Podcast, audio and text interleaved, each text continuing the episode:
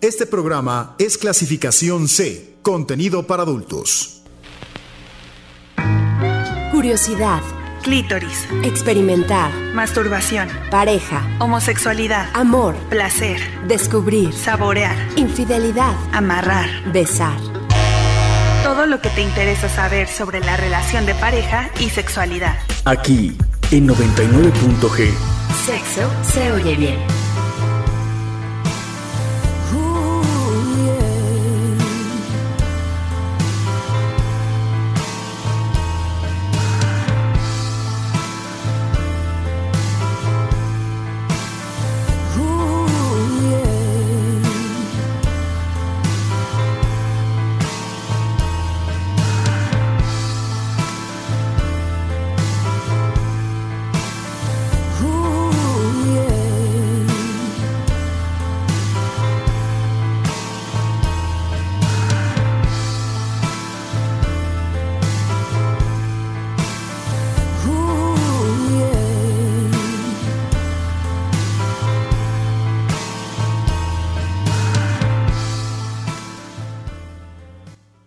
Noches, estamos iniciando otra emisión de 99.g Sexo se oye bien.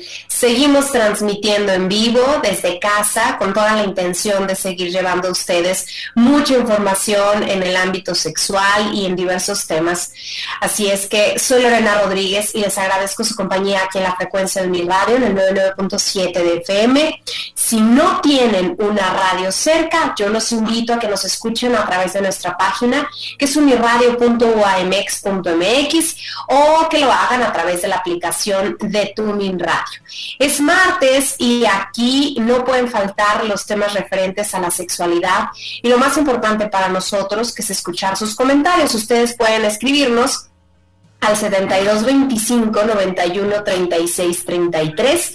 Ahí recibimos mensajes de texto y de WhatsApp también pueden hablar con Sam al 722-270-5991 y pueden escribirnos en Twitter y en Facebook porque ahí estamos como arroba 99.g punto va con letra. Nosotros aquí comenzamos.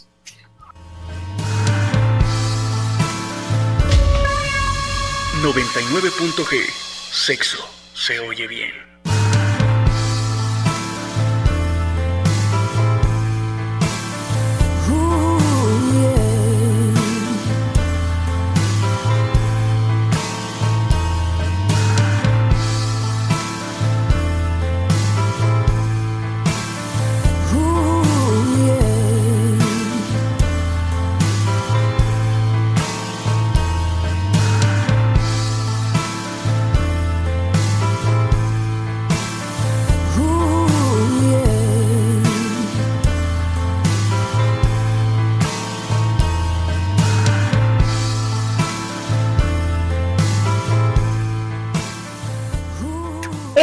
Es un procedimiento médico que pone fin al embarazo.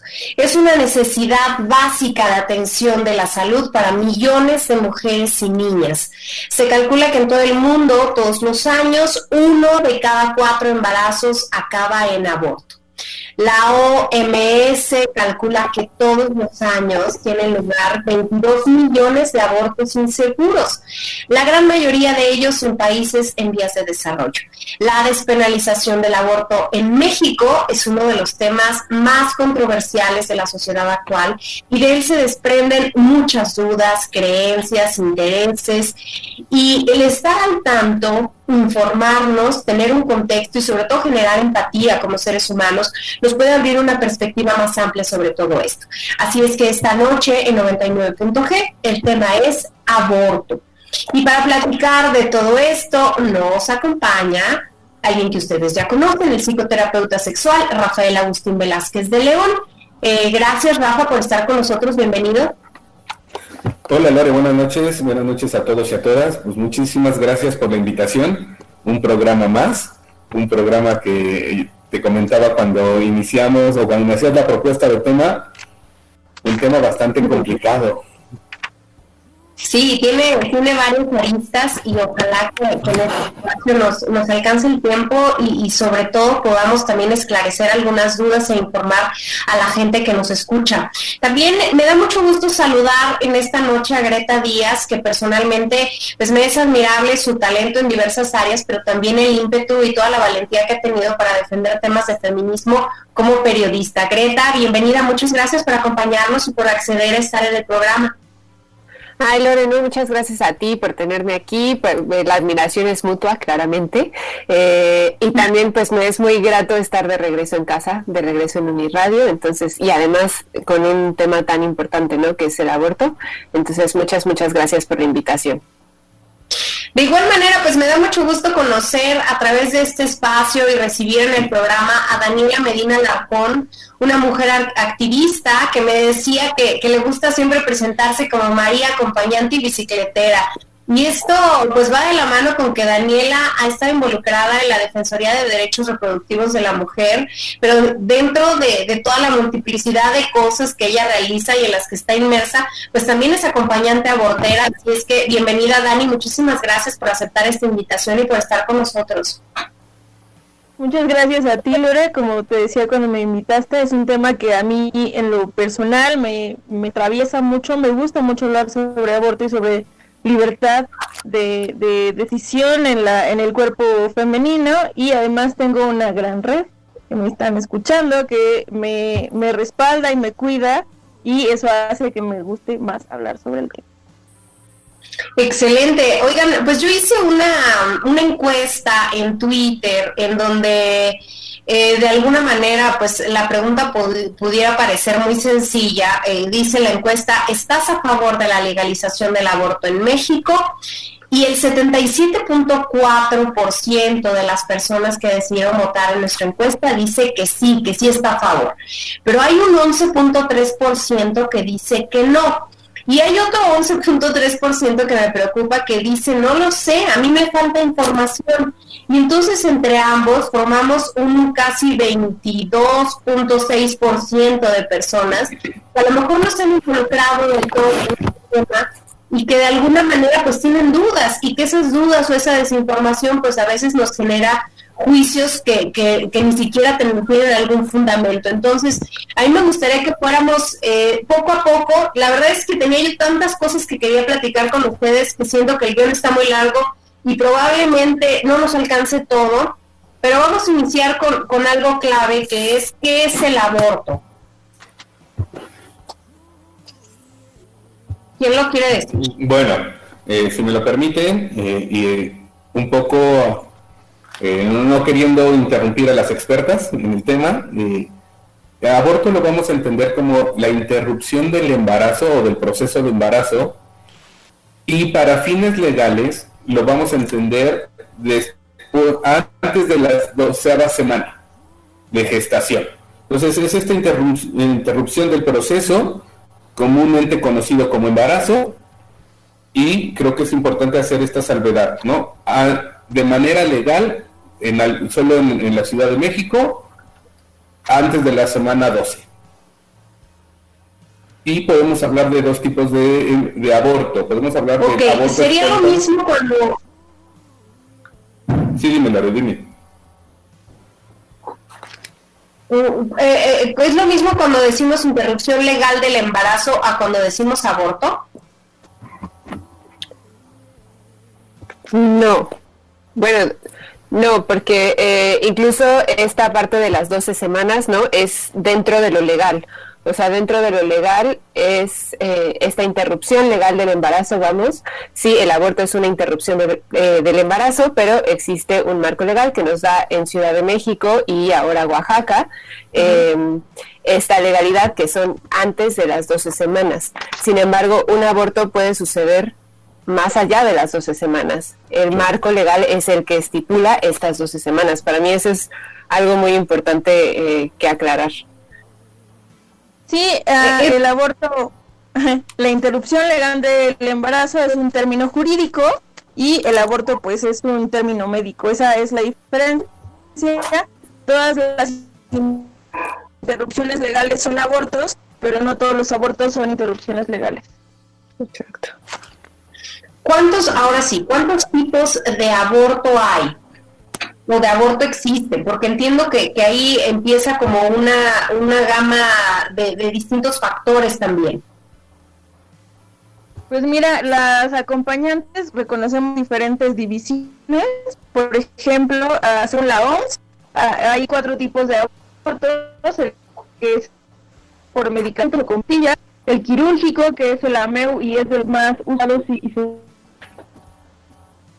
eh, uno que ya está en desuso, que es el grado, que es dilatación y extracción, y el tal o son los cuatro tipos de abortos que reconoce la OMS de manera médica. También están dos tipos diferentes, el galoclancino, que bueno, ya hablamos de un poco de eso, y las acompañan siempre hablamos de dos tipos para nosotros muy importantes, que es el aborto seguro e inseguro.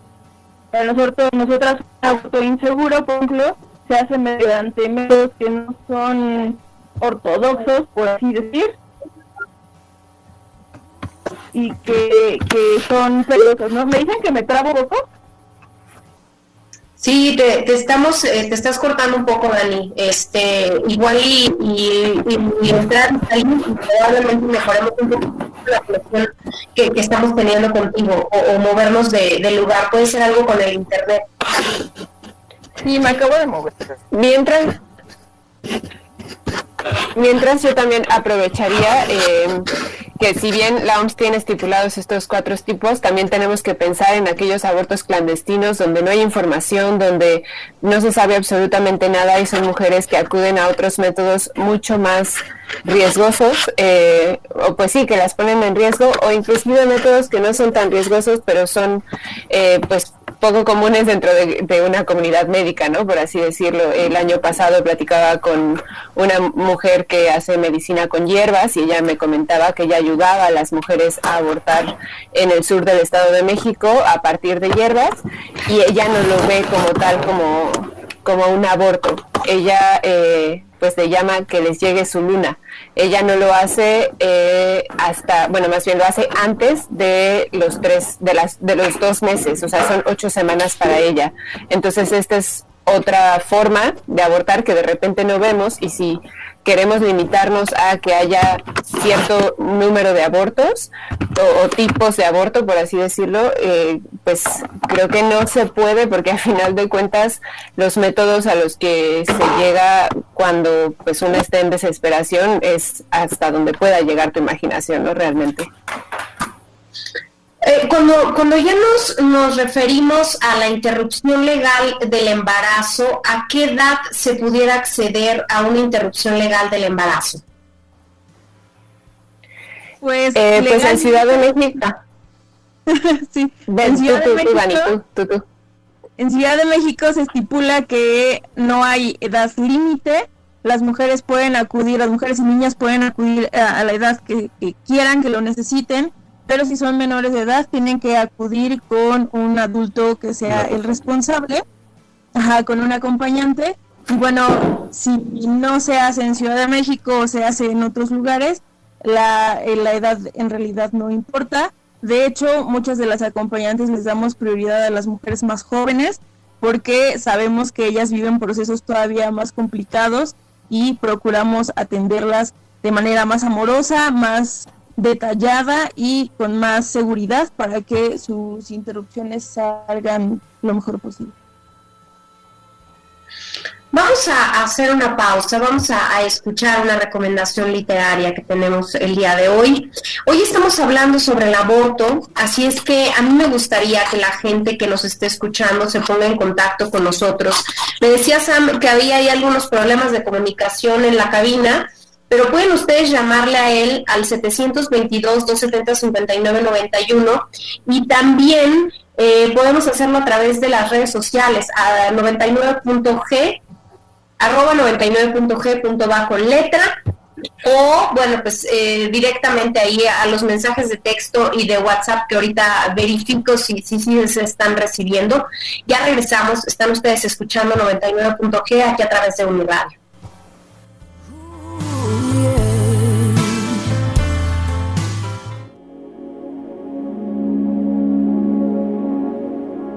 Nexus Sexus Plexus.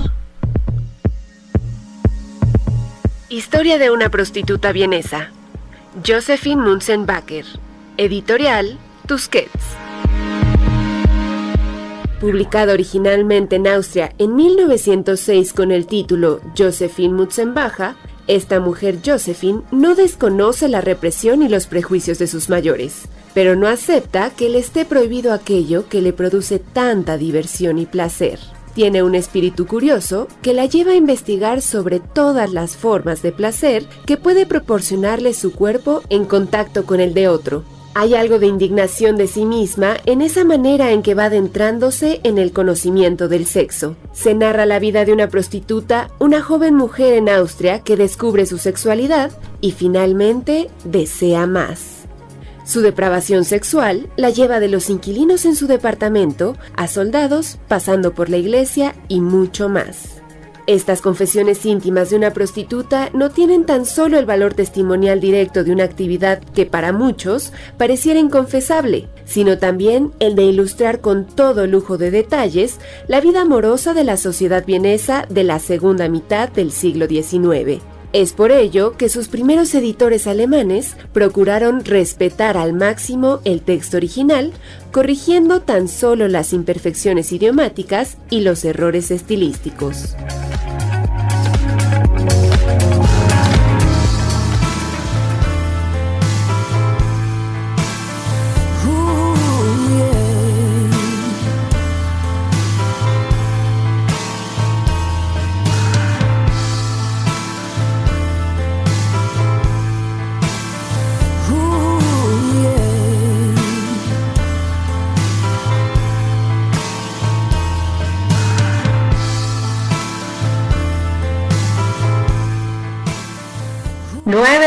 Con 18 minutos, ya regresamos aquí a 99.g, sexo se oye bien, y hoy estamos hablando del aborto. Es un tema bien amplio, tengo a, muchos expertos, a, dos expertazas en esto, a Rafa, que, que bueno, pues es psicoterapeuta sexual, y, a mí me gustaría mm, que, que nos dijeran por qué se ha vuelto tan controversial e importante el tema del aborto en la actualidad. Yo creo que es una situación que se lleva presentando durante años, pero ¿en qué momento cobró tanta relevancia que, lo, que lo podemos percibir como un tema mucho más común y sobre todo polémico? ¿Quién se anima a, contestar esto?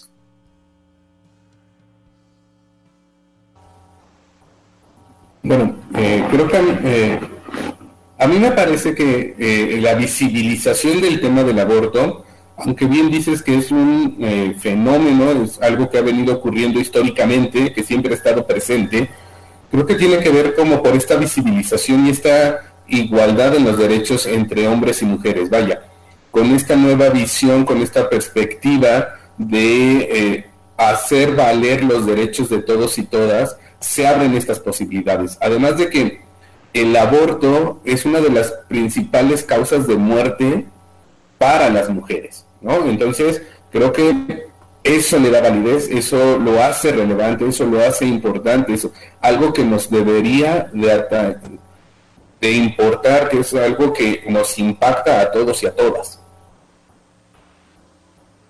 Sí, efectivamente, yo creo que justamente con, con, esto que nos damos cuenta que nos atañe a todos y todas, también eh, creo que hemos quitado un poco el estigma alrededor del aborto. Creo que el avance del feminismo en nuestro país, eh, bueno, en varios países, ¿no? Pero en nuestro país principalmente ha llevado a que visibilicemos este tipo de problemáticas, a que cada vez haya más mujeres hablando eh, del aborto abiertamente y hablando de sus abortos y quitando todo el tabú que había, porque, por ejemplo, es impensable eh, que nuestras abuelas hablaran en voz alta de abortos, ¿no? O, ah, bueno, en voz alta valga la redundancia, pero hablaran en público, por ejemplo, de aborto. Y creo que nuestra generación se atreve, pues, a aventarse un hilo de tweets que van a estar ahí el resto de su vida, ¿no? Sobre un aborto, porque le hemos quitado ese estigma. Hemos dicho, pues, no tiene nada de malo abortar, porque eso nos ha enseñado el feminismo, ¿no? O sea, el feminismo nos ha enseñado a que es nuestro cuerpo y nosotras decidimos, cosa que antes no, no existía, era un todo el tiempo estar avergonzadas de nuestro cuerpo, de sus procesos y entre ellos claramente el aborto.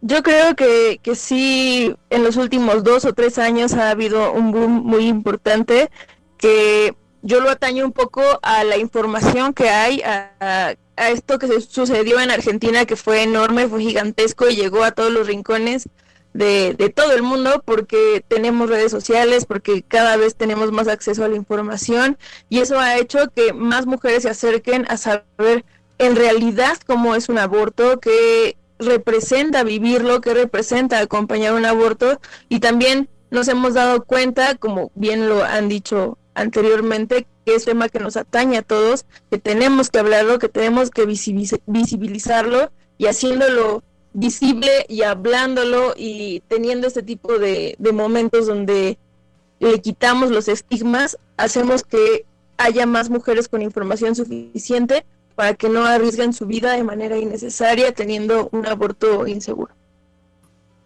A mí me, gustaría que, nos dijeran, eh, Greta y Dani, ¿cómo es que el feminismo y el aborto son temas que van de la mano? ¿Cómo es que, que se toman de la mano ambos conceptos y que han tomado tanta relevancia últimamente?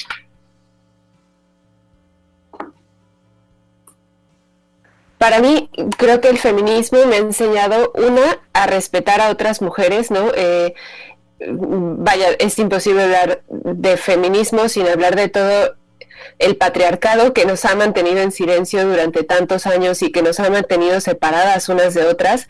Y creo que justamente el feminismo nos ha llevado a escucharnos y a, pues lo que decía hace rato, ¿no? A conocer los procesos, pero también a cuestionarnos nuestros propios privilegios. Eh, yo era alguien provida, bueno, si no bien provida así en voz alta, sí creía que el aborto era algo malo. Sin embargo, el, el informarme y el conocer, ok, yo tengo acceso a información de métodos anticonceptivos. Yo tuve una educación sexual relativamente buena, y digo relativamente porque a la fecha sigo encontrando cosas que digo, ¿cómo es que no me enseñaron eso? Y el feminismo de repente me dio una cachetada de, pero hay tantas mujeres que no lo tienen, hay tantas mujeres que viven violencia con sus propias parejas y tú acá eh, diciendo que el aborto no es una opción, ¿no?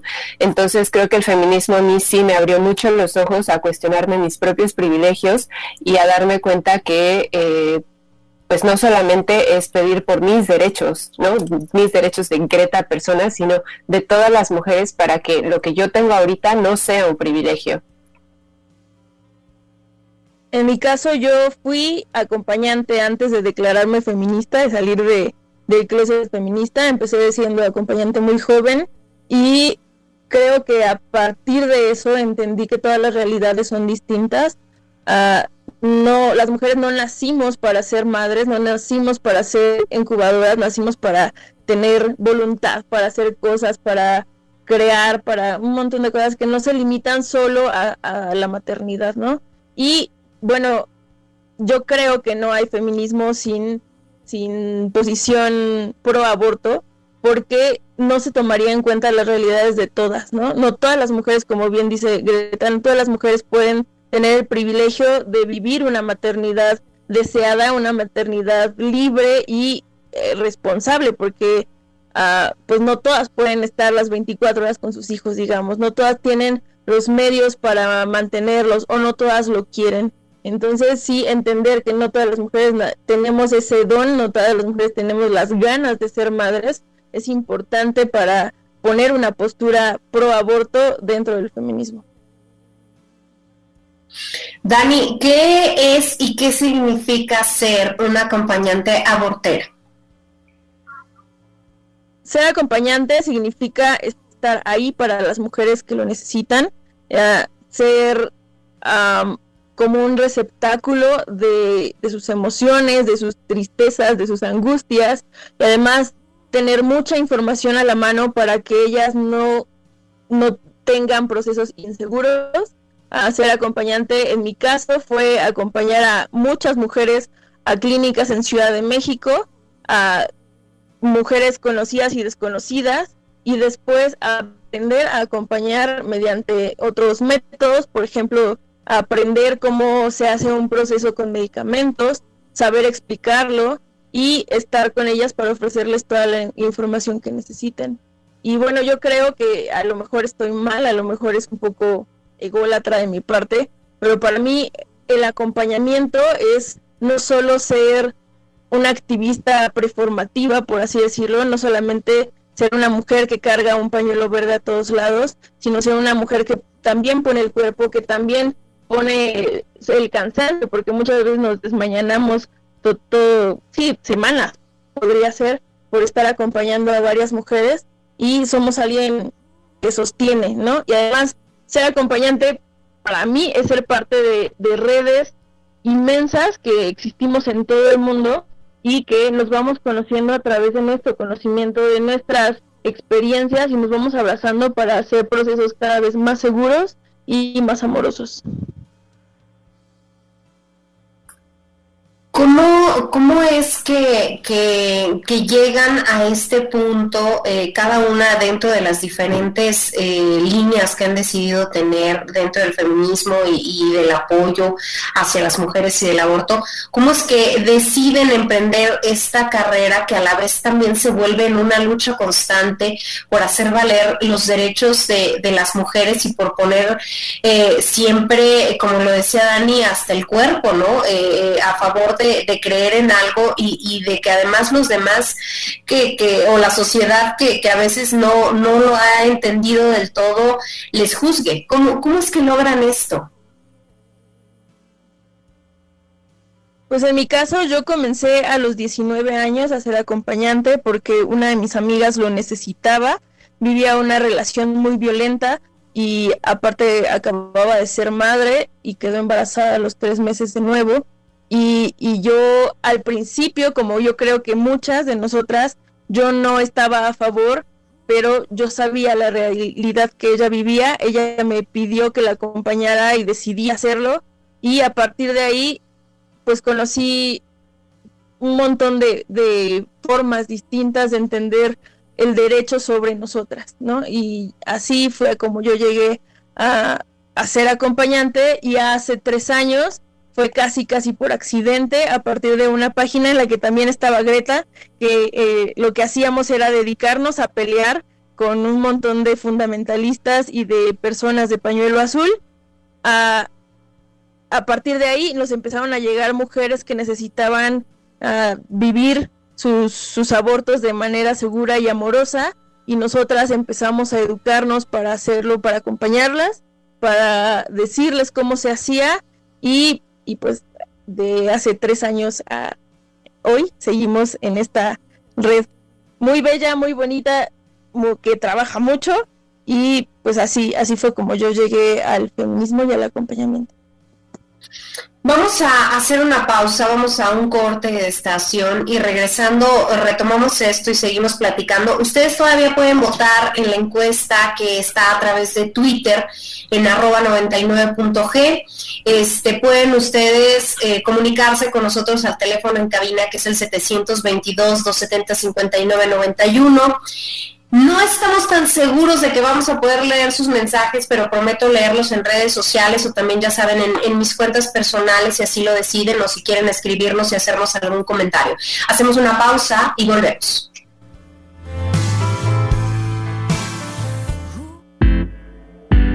La Organización Mundial de la Salud define el aborto como la interrupción del embarazo cuando el feto todavía no es viable fuera del vientre materno. Reconoce la existencia de dos tipos de aborto, espontáneo e inducido. El aborto inducido es la interrupción del embarazo a través del uso de medicamentos o intervenciones quirúrgicas antes de que el feto sea viable fuera del vientre materno, es decir, hasta las 12 semanas de gestación.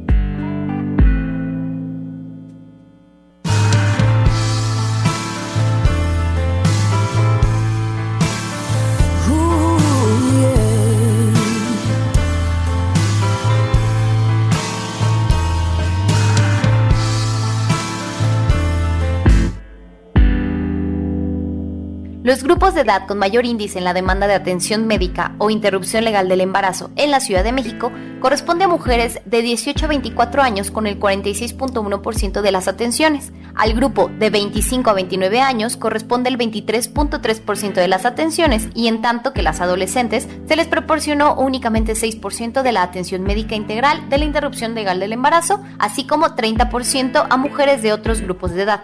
El estado civil reportado por las mujeres señala que 54.3 eran solteras, 28.7 vivían en unión libre y 16.2 estaban casadas. Por otro lado, 41.2% del total de las usuarias contaban con estudios en nivel de preparatoria, 31.9 en nivel secundaria y 17.8% reportaron tener estudios de nivel superior. El resto, que es 9.1%, representaba nivel primaria y estudios técnicos.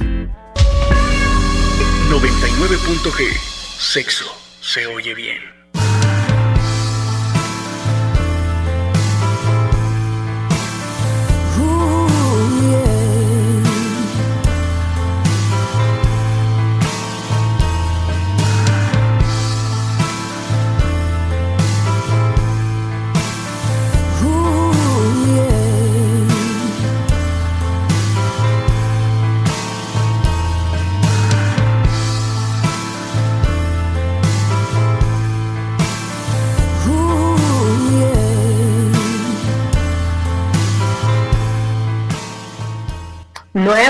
9 de la noche con 34 minutos. Ya regresamos aquí a 99.g Sexo se oye bien. Estamos hablando sobre el aborto y todavía pueden ustedes votar en la encuesta de hoy en Twitter. Eh, eh, tenemos hasta el momento 56 votos. Nos gustaría saber ustedes qué, opinan o, qué, qué voto ejercen. Siguen 78.6 el número de personas que están a favor de la legalización del aborto en México. Hay un 10.7 de personas que no y otro 10.7 que no lo sabe porque dice que le falta información. Antes de irnos al corte, le preguntaba yo a, Dani y, a Greta cómo es que, habían logrado involucrarse en todos estos temas de feminismo, del aborto y a defender con tanto ímpetu y con, tanta, mm, con tantas ganas, porque esa es la palabra, eh, unos em, conceptos y unas cosas que, de pronto se ven nubladas por las mismas creencias erróneas de la sociedad. Y, faltabas tú de compartirnos tu experiencia, Greta. Pues en realidad, eh, como decía Dani, en ese entonces estábamos en, en, esta página de Facebook y yo admiro muchísimo la labor que hace Dani, que hacen todas las Marías Aborteras, es la agrupación en la que está Dani, porque me parece que es un trabajo que no es nada fácil y en su momento eh, pues pude haber seguido ese camino, pero honestamente creo que yo no tengo la fuerza, sí, la fortaleza eh, emocional para hacer este acompañamiento, ¿no? Entonces yo por eso admiro muchísimo lo que hacen estas mujeres. Eh, para mí mi labor realmente está desde la información. Como periodista, eh, a mí lo que me queda es informar y esto que decías hace rato del 10 u 11% en esta encuesta que tienes en, en Twitter, que dice que pues no tienen la suficiente información, a mí no me espanta ese 10 o u 11%, todo lo contrario, ¿no? Digo que qué bueno que, podamos decir, pues no tengo la información y prefiero no emitir un juicio de opinión a decir, pues no, y estar cegadas o cegados a que pues no tenemos realmente la información del aborto porque es un tema tabú, porque hay mucha gente que todavía no lo quiere hablar. Entonces yo creo que mi labor está desde ahí, desde ser periodista e informar cómo eh, pues todas las violencias que nos atraviesan a las mujeres, eh, estudiar temáticas de género y pues dentro de todo esto está el aborto claramente, que no solamente nos atraviesa a las mujeres además, ¿no? ¿Qué ocurre o qué piensan ustedes que, que, ocurre con toda esta desinformación sobre el tema y los problemas que va acarreando? No solamente a, nivel social cuando se abre el debate de si se debe legalizar, no se debe legalizar, sino también creo que hay mucha, mm, una, una situación ahí interna, y lo hablo desde, desde el asunto de, yo ser mujer, en donde eh, venimos acarreando muchas creencias eh, culturales con el pasar del tiempo, eh, que a lo mejor no nos han concientizado como tal del valor y de la propia vida que tenemos como mujeres, allá del estereotipo que se nos ha colgado de creer que nacimos para, dar vida a otro, a otro ser. Yo creo que además de eh, esto de la desinformación de que nacimos para ser madres, ya lo decía Danino, no nacimos para ser madres, no todas las mujeres tienen que ser madres. Quien quiera hacerlo, bien, adelante, que lo sea conscientemente, pero no todas nacimos para hacerlo. Pero además de todo esto, hay mucha desinformación sobre los abortos.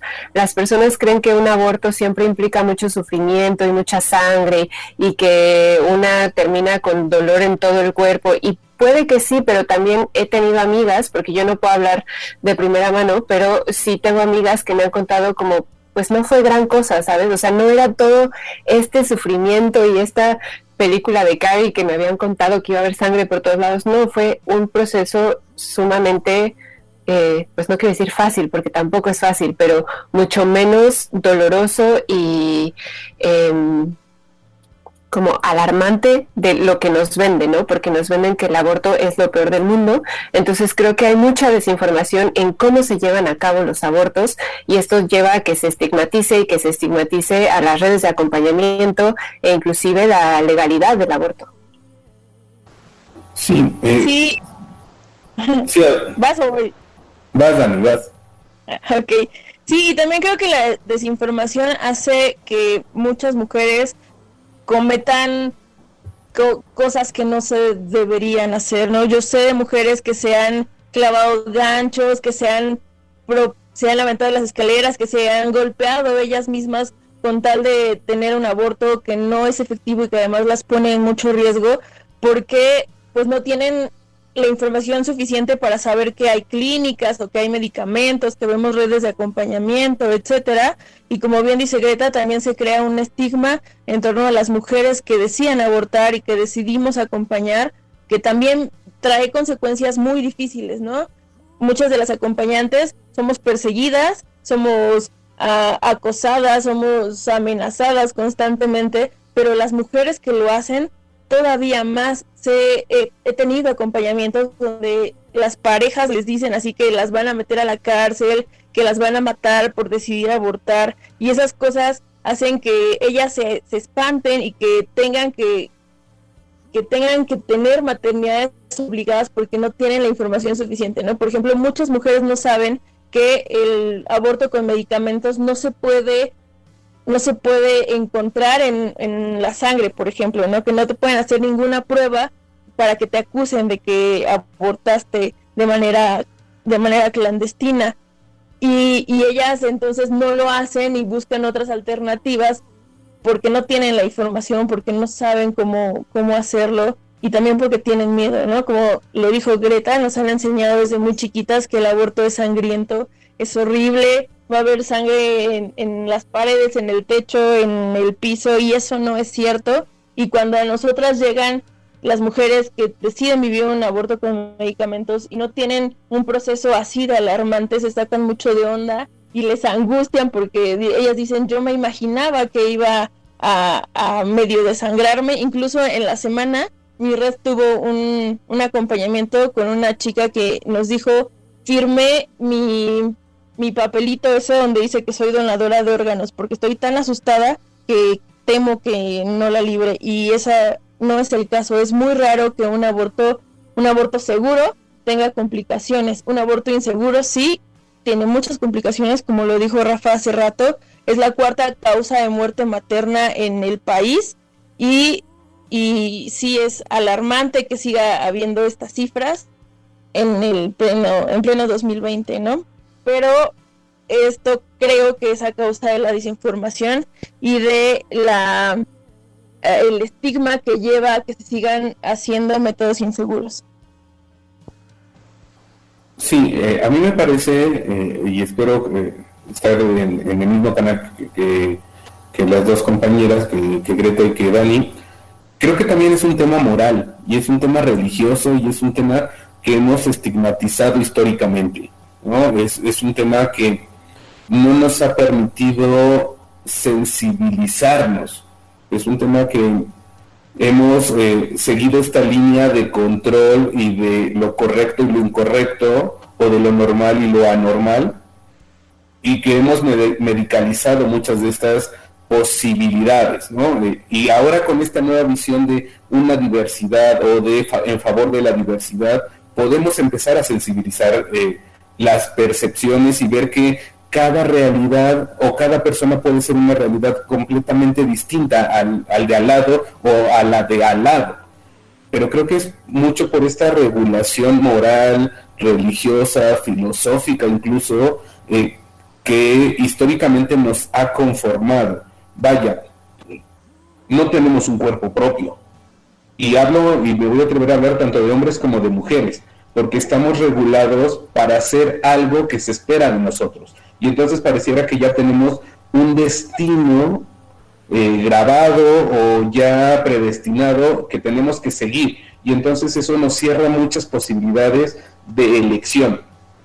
En el caso de las mujeres, vaya, eh, creo que el tema es peor todavía, lamentablemente, lo, digo en ese sentido, por todo este control que han sufrido. Las mujeres no, no tienen decisión, estamos luchando o están luchando por tener un lugar, por ser visibilizadas.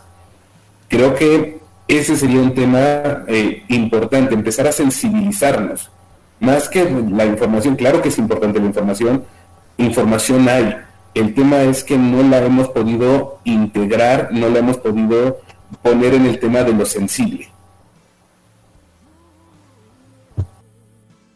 Eh, me gustaría ir eh, rompiendo algunos mitos que, creo que, hemos ido creyendo a, lo largo de los años.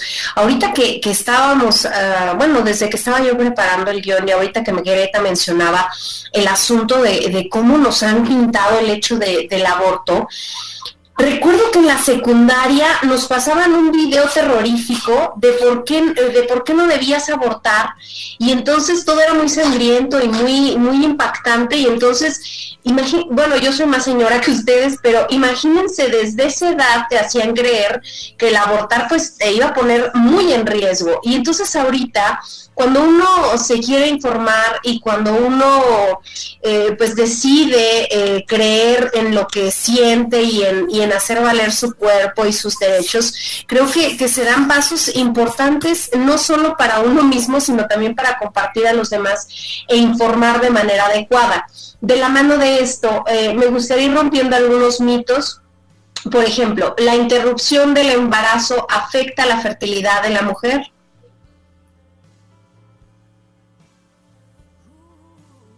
Creo que el indicado para contestar eso debe ser Rafa, porque yo sabe más de términos médicos, me parece, pero no hay estudios que demuestren que afecta la fertilidad de la mujer, no hay un solo estudio serio, por así decirlo, que demuestre esto, y bueno, creo que eso es lo que tendría yo que decir. Mira, eh, estoy de acuerdo con lo que dice Dani, vaya, eh, con un proceso correcto o un proceso adecuado, la capacidad de, fecundación o la fertilidad no tendría por qué verse comprometida. El tema es que como se hace un gran número de eh, procesos o de abortos de manera clandestina y como decía, no recuerdo si fue Dani o fue Greta, de que se introducen ganchos, se golpean, eh, hacen como un montón de cosas para eh, poder abortar, eso sería lo que sí pudiera comprometer la capacidad. Vaya, es como la manera desde la clandestinidad y con estos, eh, estas medidas radicales, si me, permiten utilizar la palabra radical. Pero si es un proceso regulado, eh, bajo la supervisión de alguien que sabe del tema, de algún experto, alguna experta, no tendría por qué verse comprometida la capacidad de reproducir. Ok, eh, es el aborto, eh, más bien, ¿qué riesgos psicológicos y de salud física para la mujer implica el hecho de que no se legalice el aborto? Ah, la semana pasada o antepasada, las Marías acompañantes tuvimos un foro que se llamó Juntas lo haremos ley, donde tuvimos diferentes mujeres de, de todo de toda América Latina y una de Guatemala nos platicaba que ella hizo una investigación sobre el suicidio en mujeres que son obligadas a maternar contra su voluntad, ¿no? Que son viven en círculos de violencia o simplemente que no querían maternar y se ha demostrado que las mujeres que viven estas situaciones tienen más índice de riesgo de autolesión que las mujeres que deciden abortar. Esto me parece súper curioso porque durante mucho tiempo se nos ha dicho que hay eh, un, un síndrome posaborto, que nos deprimimos, que nos tiramos a la basura, por así decirlo. Y esta investigación demuestra que es todo lo contrario, que hay más riesgo de suicidio y de autolesión cuando se obliga a una mujer a maternar que cuando aborta de manera libre. ese sería uno de los riesgos de, de la no legalización. Y creo que también sigue siendo esto de vivir abortos inseguros. Me gustaría ahí hacer como un, un señalamiento. No, aborto clandestino no es sinónimo de aborto inseguro. Uh, un aborto clandestino que se hace con medicamentos que, eh, por ejemplo, en Oaxaca el 80% de los abortos que se han realizado desde su legalización se han hecho con medicamentos y en casa y eso en nuestro contexto podría ser entendido como aborto clandestino, pero no es inseguro, pero sí hay abortos inseguros como lo decíamos, mediante hierbas, mediante golpes, mediante agujas, mediante un montón de, métodos, probablemente sí sería una buena palabra decirlo, radicales, ¿no? Extremistas. Eso sí son, son abortos uh, inseguros y las mujeres que no tienen acceso a la información, que no tienen acceso a, la, a un aborto legal, pueden vivir esta, estos, este tipo de abortos si no tienen la información necesaria. Y también hay que recordar que México sigue penalizando el aborto y, por ejemplo, Veracruz es el estado que cuenta con más mujeres encarceladas por aborto y ese también es un riesgo muy grande, ¿no? Aunque cada vez hay menos, tenemos una red hermana que se llama Las Libres, que a nosotras nos han enseñado muchísimo. Ellas luchan porque las mujeres que tienen abortos no estén encarceladas porque hay penas de hasta 15, 20 años y pues eso es, es muy, e, es violento, ¿no? Es horrible para las mujeres porque incluso se ha enjuiciado a mujeres que tienen abortos espontáneos, sus parejas las han denunciado por porque creen que son abortos provocados aunque no lo sean y terminan purgando penas altas, que incluso llegan a ser más altas que por violación o por violencia de género. Eh, ahorita que mencionabas esto, Dani, ¿en qué lugares de nuestro país es legal el aborto y cómo va cambiando de, estado a estado? Ah, es legal, totalmente legal en Ciudad de México y Oaxaca y en diferentes estados se eh, consideran causales, por así decirlo, ah, en casi todos los estados por violación, por ejemplo, se apega uno a la NOM 46 que es una no muy complicada, ojalá fuera real. Una mujer que es violada y que desea abortar, que fue violada y que desea abortar, tiene que hacer un escrito diciendo que, jurando que dice la verdad, que fue violada y que ha quedado embarazada a raíz de eso, y se hace un proceso para decidir si se somete a un aborto o no, si se puede, si se puede acceder al aborto, y aunque existe esta NOM no se lleva a cabo de manera adecuada. No me acuerdo si el año pasado o antepasado en Monterrey se le negó a una niña un aborto legal. Una niña de 12 años no pudo hacerlo y básicamente le dijeron, en nuestro estado no se hace, entonces te tienes que ir a Ciudad de México con tus propios medios. Y se hizo muy sonoro este caso. Las feministas estuvimos accionando para que ella pudiera tener acceso a un aborto seguro y bueno, e-, esas son, esa es la NOM que debería de ser aplicada en todo el país y también se considera legal en los diferentes estados por riesgo para la madre, por riesgo para, para el feto, porque no venga sano, porque tenga malformaciones, por ejemplo. Y hay algo que se me hace muy curioso que dice así como por conducta irresponsable, no recuerdo bien el término, pero es como si la mujer hiciera algo en contra de, ella misma cuando vive un embarazo, ahí también se considera legal, pero nuevamente repito, aunque estas causales existen, no se llevan a cabo, no se respetan en los 30 estados en las que no es legal por libre voluntad. Mm, ¿Ustedes creen que eh, eh, a lo mejor le, eh, con todo esto que, ustedes conocen y, con todo lo que han estado involucradas, muchas preguntas les, les pudieran parecer obvias, pero no me gustaría obviar en una situación en la que a lo mejor tenemos mucha desinformación? penalizar el aborto evita que las mujeres aborten? Yo diría que no. O sea, y lo, estamos viendo, ¿no? En Estado de México el aborto está penalizado y sin embargo preguntémosle a Daniela cuántos casos de mujeres que quieren abortar le llegan a la semana. No evita el aborto, si fuera así, pues en 30 estados de nuestro país no habría abortos y lo sigue habiendo, lo sigue habiendo porque las mujeres lo necesitan, porque las mujeres lo quieren, quieren decidir sobre sus, queremos decidir sobre nuestros propios cuerpos. Entonces creo que la legalización o más bien la ilegalidad del aborto lo único que hace es que pone en riesgo a más mujeres, porque a final de cuentas si no es legal, entonces no tienen los medios adecuados para acudir a él, como es por ejemplo en el caso de Ciudad de México, lo que pues simplemente puedes ir a las clínicas, entonces a qué acudes a abortos clandestinos que bien decía Dani, no todos son inseguros, pero muchos de ellos sí lo son y es ponerse a ellas mismas en riesgo. Y también creo que es importante recalcar que las leyes y la sociedad van de la mano. Entonces, si legalizamos el aborto, también es quitar un poco el tabú que hay alrededor del aborto, que eh, eh, un poco respondiendo a la pregunta de antes sobre un síndrome post-aborto, perdón, eh, creo que muchas veces ese síndrome es provocado por la propia sociedad. en alguna ocasión en un foro justamente de aborto con mujeres pro vida, una de ellas me decía, si supieras cuántas mujeres vienen deprimidas a mí en búsqueda de Dios, y yo decía, claro, porque eres tú con tu Dios, y, y respeto cualquier religión, ¿no? Pero eres tú con tu Dios quien está diciendo a mujer, eres una mujer mala, eres una mujer que ha pecado, eh, mereces estar en el infierno, y entonces claro que eso me va a llevar a deprimirme.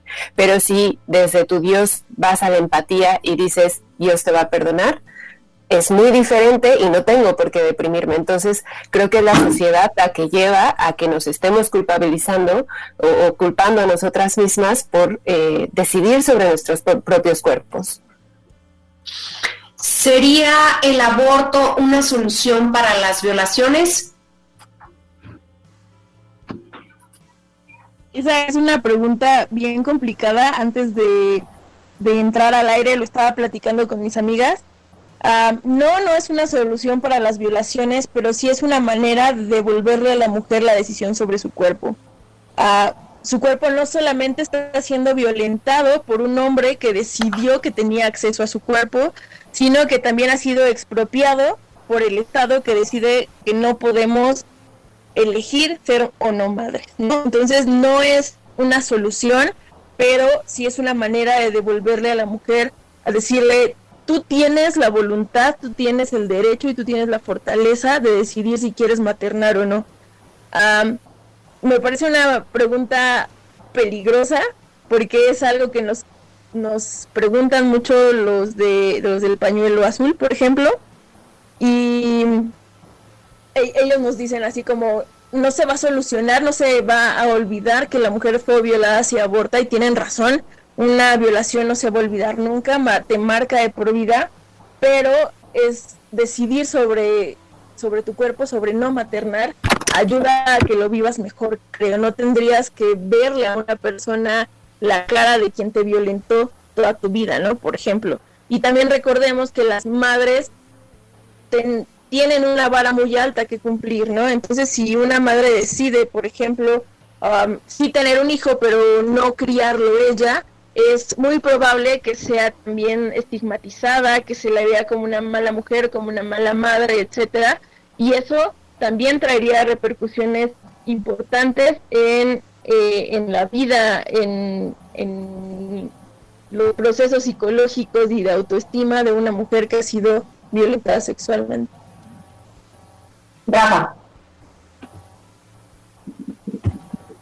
Sí, eh, un poco respondiendo a esta última pregunta, me parece que el tema del aborto no es una solución.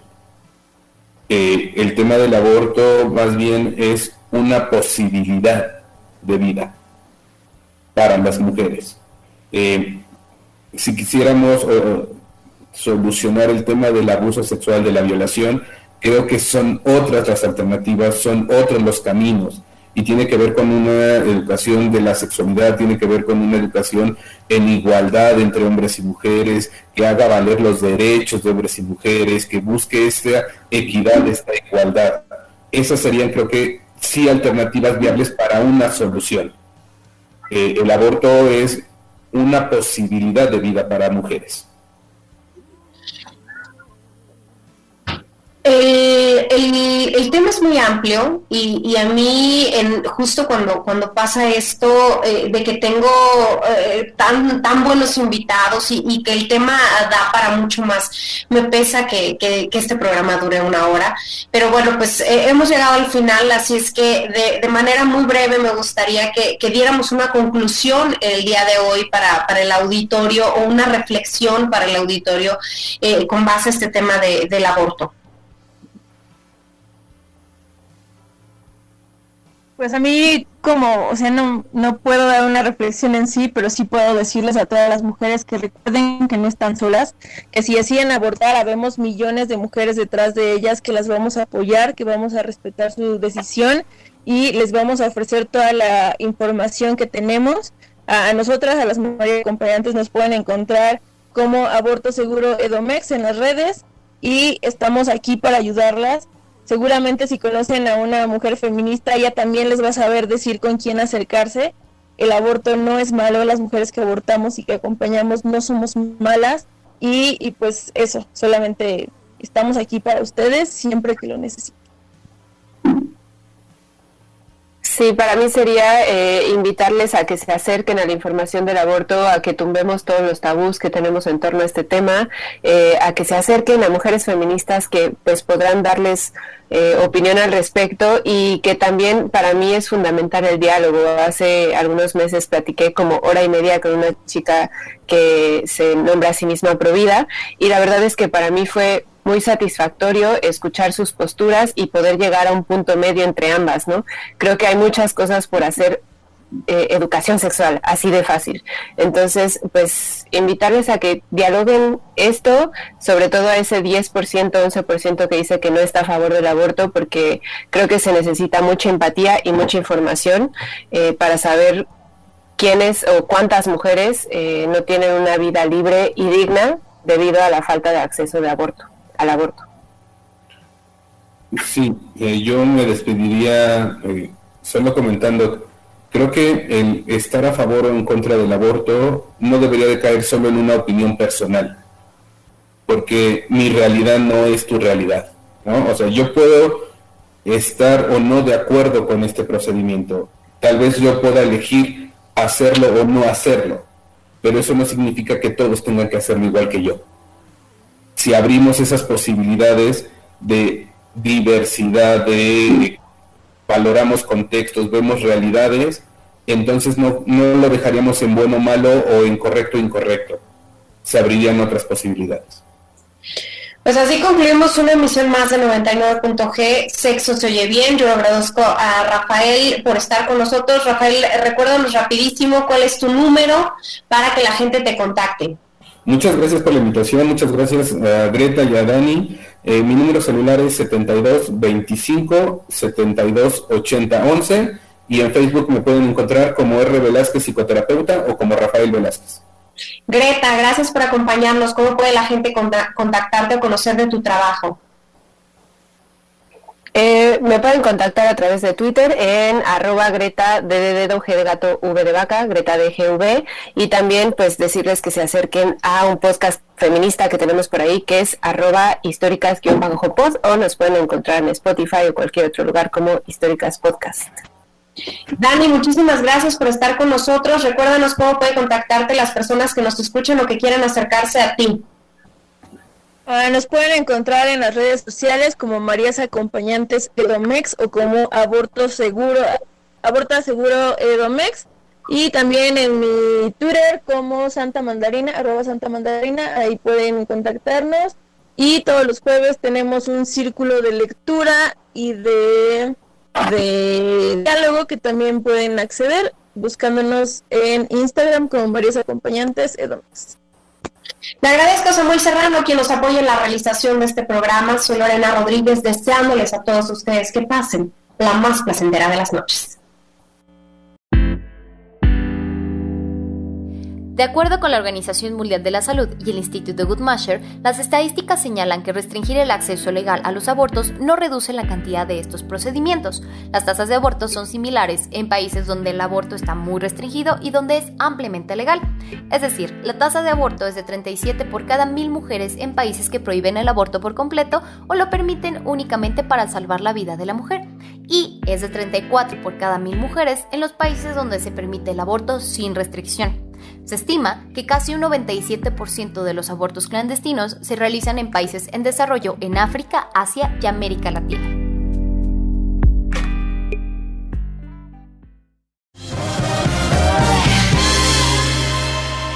Nos escuchamos la próxima semana.